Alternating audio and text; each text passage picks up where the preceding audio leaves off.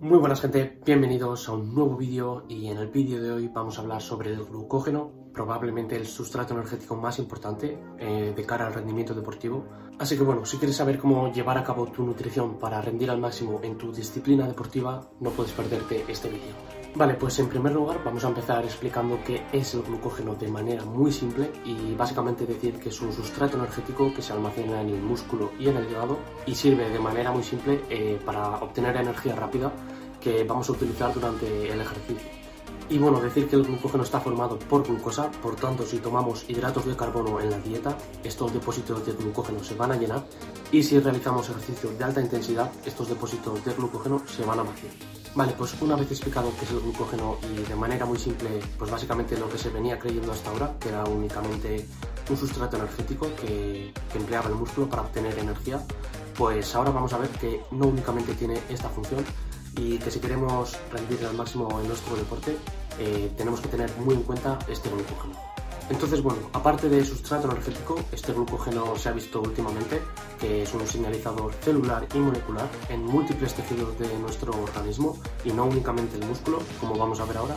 Entonces, bueno, Aparte de sustrato energético, hay que decir que regula la contracción muscular, ya que es uno de los principales reguladores de la salida de calcio del retículo sarcoplasmático y básicamente decir que la salida del calcio de este retículo será vital para la contracción muscular, ya que sin este no podría llevarse a cabo. Por tanto, el glucógeno cumple una importantísima función en el ciclo de excitación-contracción del músculo. Pasando ya al tercer punto, se suele decir que las dietas bajas en grasa suelen bajar la testosterona y empeorar el entorno hormonal, y bueno, esto sí que es cierto, pero las dietas altas en grasa también empeoran este entorno hormonal, eso vaya por delante. Y en segundo lugar, decir también que las dietas bajas en carbohidratos también disminuyen la testosterona y disminuyen el ratio testosterona-cortisol.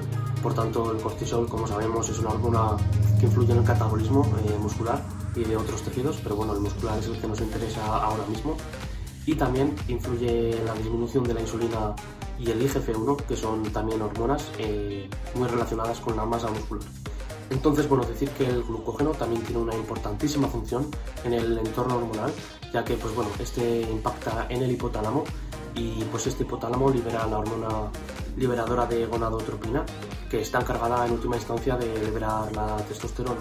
Y bueno, ya que estamos hablando del hipotálamo, decir que el glucógeno, aunque está en cantidades insignificantes, también se encuentra en el cerebro y pues eh, aunque sea en cantidades muy pequeñas, tiene importantísimas funciones y entre ellas está la de regular la fatiga central. Y bueno, decir que la fatiga central es básicamente la fatiga del sistema nervioso. Y pues bueno, pues decir que este sistema nervioso es el encargado de llevar el impulso hasta el músculo y hacer que este se contraiga. Por tanto, si no tenemos una correcta función del sistema nervioso, el rendimiento deportivo también se verá muy afectado. Además, decir que el sistema nervioso está alimentado básicamente y principalmente por glucosa. Por tanto, si no tenemos eh, cantidades correctas de glucógeno, el sistema nervioso también perderá eficiencia en el efecto disparador o gatillador eh, del impulso nervioso, por tanto hará que también empeoremos nuestros niveles de fuerza.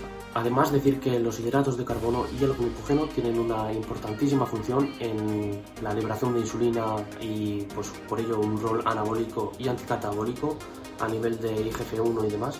Por tanto, decir que también la estimulación de estas hormonas eh, hará que nos recuperemos mejor del entrenamiento, podamos meter más carga de entrenamiento y así recuperarnos mejor y pues generar mayores adaptaciones.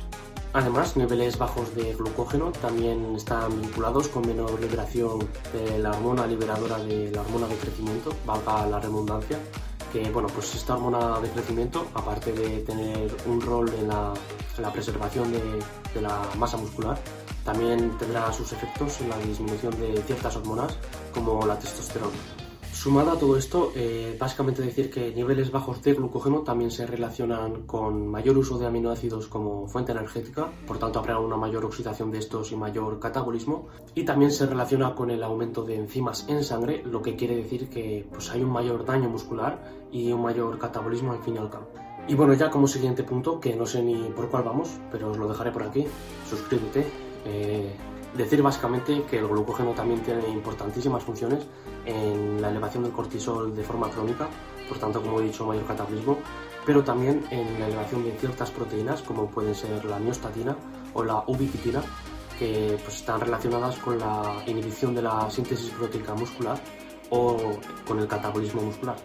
Y bueno, ya como último punto, eh, ya no me enrollo más, eh, decir que este punto quizás no tenga tanta evidencia, pero bueno, decir que hay ciertas investigaciones que correlacionan el bajos niveles de glucógeno muscular con menor producción de ribosomas y decir básicamente que estos ribosomas van a estar muy vinculados con la síntesis proteica, por tanto de manera directa e indirecta en el rendimiento deportivo.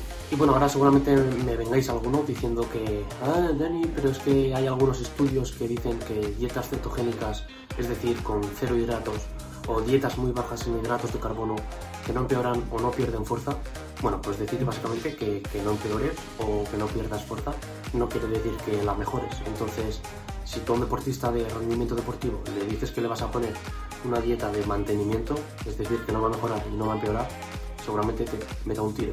Y bueno, para algunos igual me seguís diciendo, no, pero es que hay algunos estudios que se ve que mejoran la fuerza.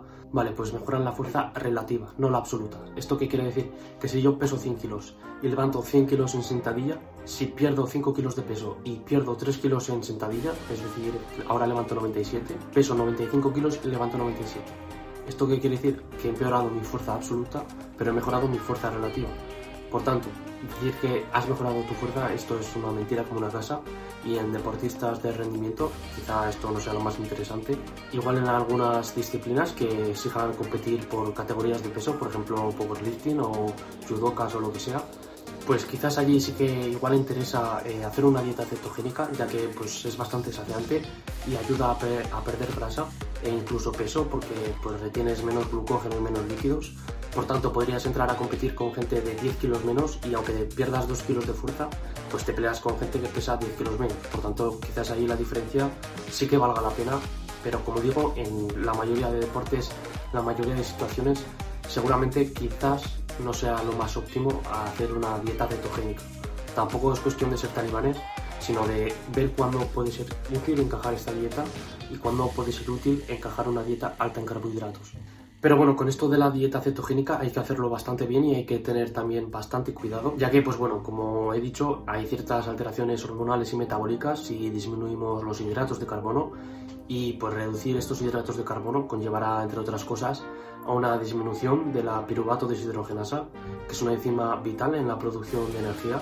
Y pues bueno, decir que hay gente que a lo mejor dos días antes de la competición vuelve a subir hidratos después de haber hecho una dieta cetogénica, para así pues tener los niveles óptimos de rendimiento deportivo y rendir con los depósitos de glucógeno al máximo, etc. Pues bueno, decir que estas enzimas, eh, como la piruvato deshidrogenasa, no se revertían tan fácilmente y pues necesitabas estar más de una semana comiendo hidratos hasta que volvía a sus niveles normales antes de hacer esta dieta cetogénica.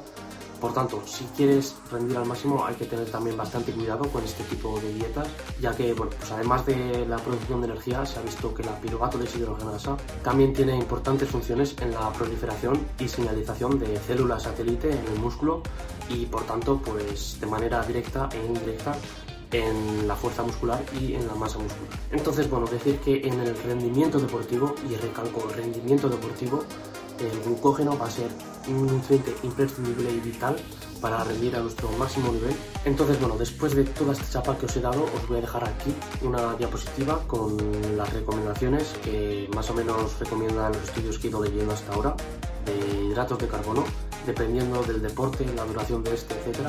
Y pues bueno, os la dejo por aquí, ya que después de haber aguantado toda esta chapa, creo que os lo merecéis.